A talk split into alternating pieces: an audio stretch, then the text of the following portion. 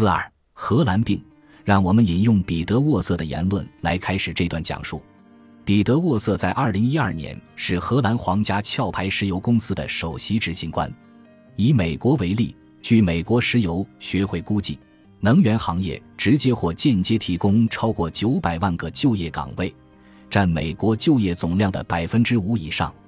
二零零九年，美国能源行业对美国经济总量贡献超过一万亿美元，占美国 GDP 的百分之七点七。除了对经济有直接的贡献之外，能源与其他行业的联系也非常紧密。只不过这些影响并不是立竿见影的，比如，我们每消耗一卡路里的食物，需要平均投入五卡路里的化石燃料，而对于像牛肉这样的高端食品来说，其所需平均投入则要高达八十卡路里。能源工业也是淡水需求量最大的工业，占美国淡水使用总量的百分之四十。具有强大影响力的人士需要向公众阐明能源部门的作用。明确我们的工作给社会带来的好处，同时表明可以信任我们，共同跨界合作，迎接未来的挑战。作为回报，整个社会将授予其经营许可证。这种情况在今天并不多见。彼得沃瑟的一项工作就是挫败像奥戈尼肯萨罗维瓦一样发起抗议活动的人，推动矿物燃料行业的发展。肯萨罗维瓦于1995年被处死。荷兰皇家壳牌石油公司和尼日利亚政府草菅人命，因为他生前曾组织抗议反对他们。正如荷兰皇家壳牌石油公司官方历史中所说的那样，其创立之初就是为了开发印度尼西亚的油田。壳牌石油公司的崛起与自由主义原则下的殖民政策息息相关。也正是有了这项政策，在开发这些热带地区能源的过程中。亚洲地区才能更好地受益于西方资本和劳动力的自由竞争。七十多年来，马德拉群岛的繁荣、森林砍伐和后来的萧条表明，资本主义对燃料的贪得无厌正是其生态观的一部分。在长期的廉价能源历史中，荷兰皇家壳牌石油公司只是最新的一个参与者。荷兰皇家壳牌石油公司建立前的几个世纪（十五世纪）。荷兰经历了一次燃料危机。该公司是在国家财政收入和政府资金的扶持下建立起来的。荷兰的土地之下曾充满黑色黄金，不是石油，而是泥炭，至今仍用于取暖，甚至用于发电。泥炭是最年轻的矿物燃料，并且按单位重量计算，其产生的能量是煤炭的二十三。泥炭是煤炭的前身，在一定的时间和压力的作用下。泥炭就会变成煤炭，然而在泥炭和煤炭形成之前，这里曾是湿地植被。在北欧和中欧地区，这些植被逐渐腐烂后，就形成了一个直径超过1.6公里的枕头状的沼泽层，最后堆积成高位沼泽。到中世纪早期，这些地方的海拔高度达到了4.6米。然而，从11世纪开始，农民就开始挖掘泥炭用于取暖。食盐加工与销售，开采这种表层土壤使低地国家的地势变得更低，更容易受到气候变化的影响。事实上，十三世纪末，欧洲北部又冷又潮湿的多变气候使整个欧洲洪水泛滥，特别是在陆地下沉的北海地区更是如此。潮湿的土壤也没有变成肥沃的土地。我们能得出这个结论，是因为随着农业生态危机的加深。粮食种植的税收在一千四百年骤然下跌。阿姆斯特丹、鹿特丹和乌特勒支这三个城市周围的风景地貌像瑞士干酪一样，几十个充满水的枯竭的泥炭沼泽常常被狭窄而脆弱的土地隔开。这些土地上散落着曾经是农场的建筑物。气候变化和泥炭采掘共同造成了极其灾难性的情况。到一五零零年，荷兰面临被北海淹没的危险。那时，沿海地区的粮食种植实际上已经消失了，这对荷兰经济产生了影响。在英国，工人是伴随着圈地运动而产生的；而在荷兰，工人的产生则是源于不断下沉的泥炭沼泽和日益壮大的乳业和养牛业对劳动力的需求。作为一种廉价的能源，泥炭深得该国的青睐。十七世纪。每年有一百五十万吨泥炭被挖出并运往该国迅猛发展的城市。仅在一六三六年，就有八千多艘运送泥炭的船只抵达阿姆斯特丹。到一六五零年，荷兰人均能源消耗量比两千年印度的人均能源消耗量还要高。当荷兰农民的境遇越来越艰难时，荷兰的资本主义却蓬勃发展。事实上，资本主义之所以繁荣，是因为农民都变成了城市中的工人。这个过程的核心是廉价食物。十六世纪初，荷兰的谷物价格在西欧是最高的，而在十六世纪末，荷兰却成为谷物价格最低的几个国家之一。正如我们在前一章所提到的，这种谷物来自波兰的一个边疆地区，一个位于维斯瓦河沿岸的土壤肥沃的小镇，那里的地主随时可以以劳役偿还国际债务。富有创新性的财政安排使安第斯白银迅速从阿姆斯特丹和安特卫普流入波兰，以换取小麦和黑麦。贸易赤字是日益发展的荷兰城市不断获得廉价食物的战略之一。就像当年的马德拉群岛一样，波兰的黑麦和小麦繁荣持续了五十至七十五年。到了十七世纪六十年代，水土流失使产量几乎减半。同时，资本主义生态已经在波兰贫瘠的土地上深入发展与扩张。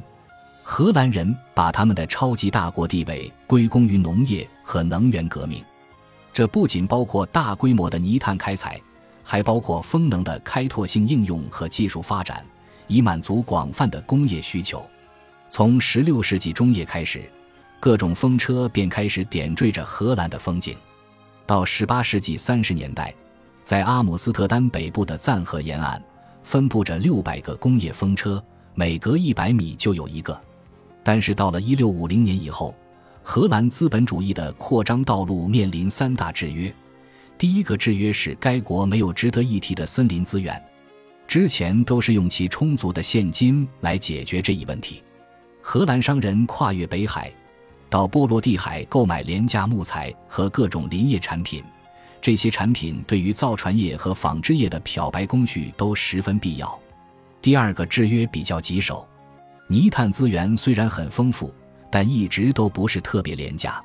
在1480至1530年，安特卫普的泥炭成本涨幅比当地的价格指数涨幅高出百分之五十。尽管在1530年，泥炭的开采方式得到了创新，可以在水下开采。但泥炭价格仍然保持上升趋势。在一五六零年之后的一个世纪，荷兰北部的泥炭价格涨了三倍。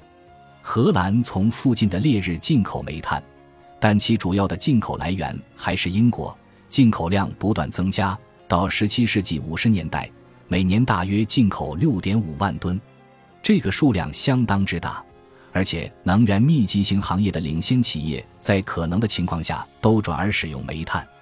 制糖厂巨大的五层楼建筑与17世纪的现代工厂十分相似，其煤炭消耗量如此之大，以至于阿姆斯特丹市议会在1614年禁止制糖厂使用煤炭。城市制糖厂数量成倍增加，使更廉价或至少相对廉价的能源显得愈加重要。尽管早些时候政府禁止了燃煤，因为燃煤给阿姆斯特丹公民带来了不可忍受的巨大痛苦。但是在1674年，全年燃煤仍被合法化了，因为尽管泥炭比较清洁，但煤炭更便宜。然而这些措施无法解开荷兰的第三个制约：劳动力成本升高。荷兰的成功是以农业危机为前提条件的，这次农业危机为荷兰的资本主义发展提供了原始无产者劳动力的弹性供给。到1580年。这种弹性供给便不复存在。同时，直到18世纪中叶，荷兰的工资一直处在欧洲的最高水平。在1650年，荷兰资本家支出的工资在欧洲就已经排在首位，并且在1680年之后，工资仍在继续增加。在1590至1730年，荷兰的工资水平比英国至少高出十三，经常会达到英国工资水平的两倍。但由于英国有更多殖民地，其工资水平很快就赶了上来。在16世纪30至40年代，荷兰和英国都在进行能源转型，荷兰进行大规模的泥炭采掘，英国则进行大量的煤矿开采。我们对工业革命的认知告诉我们，矿物燃料是在18世纪发现的，但实际上，同其他许多东西一样，矿物燃料是漫长的16世纪的产物。第一次大规模工业化发生在一千四百五十年后的一个世纪左右。正如我们所看到的，本次工业化不仅在甘蔗种植领域与银矿开采领域展开，而且在造船、酿造、玻璃制造、印刷、纺织和铁铜冶炼业等领域进行。所有这些行业都以这样或那样的方式消耗了大量能源。很长时间以来。人们一直在对煤炭进行适度的开采，并将其作为燃料使用。罗马人认为，煤炭是不列颠尼亚最好的石头。在一五三零年之后的一个世纪里，英国的煤炭产量大幅度上升，增长了八倍。在十六世纪六十年代之后的一个世纪中，煤都纽卡斯尔的煤炭产量增长了近二十倍，占英国煤炭总量的十三。虽然在十七世纪，纽卡斯尔的煤炭产量十分惊人，但按人均水平计算，荷兰的热能生产与英国持平，机械能的人均占有量则超过英国的煤炭人均占有量。然而，荷兰的能源并不是那么廉价。虽然英国的工资水平起点低于荷兰，但其成功进行了圈地运动与掠夺，实际工资上涨速度要快得多。在一六二五年之后的一个世纪，几乎翻了一番。然而，英国高工资的这一负担被廉价能源所抵消，使得英国的经济优势十分明显。英国的高工资和充足的廉价能源推动了18世纪英国在技术领域的突破：使用煤的衍生物焦炭来炼铁，使用纽科门蒸汽机来为煤矿排水，以防止过高的水位导致透水事故频发。自从焦炭开始进入人们的视野，在1709至1755年。焦炭炼铁技术经历了多次革新，这通常被认为是托马斯·达比的功劳。他使炼铁工业有利可图，这使英国从对木炭的依赖中解放出来。1750年，焦炭炼铁量仅占英国炼铁总量的百分之七，然而到1784年，该比例则跃升到了百分之九十。18世纪，炼铁成本直线下降了百分之六十。廉价能源炼出低成本的铁，从而造出廉价工具与廉价机器。只要有充足的能源可以开采，劳动力和资本成本就能降低，原材料也会变得更廉价。我们并不认为这纯粹是英国技术方面的奇迹。有些解释会让我们以为，如果没有英国煤炭，就不会有真正的资本主义。事实上，煤炭的重要性经常被人们所夸大。例如，机械纺织机和纺纱机等纺织业的重大创新，在蒸汽机的推广之前就出现了。而到了1868年，英国百分之九十二的商船是靠风力驱动的，而不是靠煤炭。我们非常清楚，如果没有创新，资本主义疆域也不值一提。可以想象，如果没有煤炭而需要进口和发现更多能源的话，英国会是怎样？也可以想象。到十九世纪会更容易发生社会动乱与革命。虽然我们认为，在二十一世纪如果不能开拓廉价的自然资源，社会动乱在所难免，但了解能源、食物、关怀、货币和劳动如何相互交织至关重要，可以借此了解通过这些所产生的社会秩序。因此，我们提出了二十世纪三个关键的故事，这都涉及能源方面的国际冲突。本集播放完毕，感谢您的收听，喜欢请订阅加关注，主页有更多精彩内容。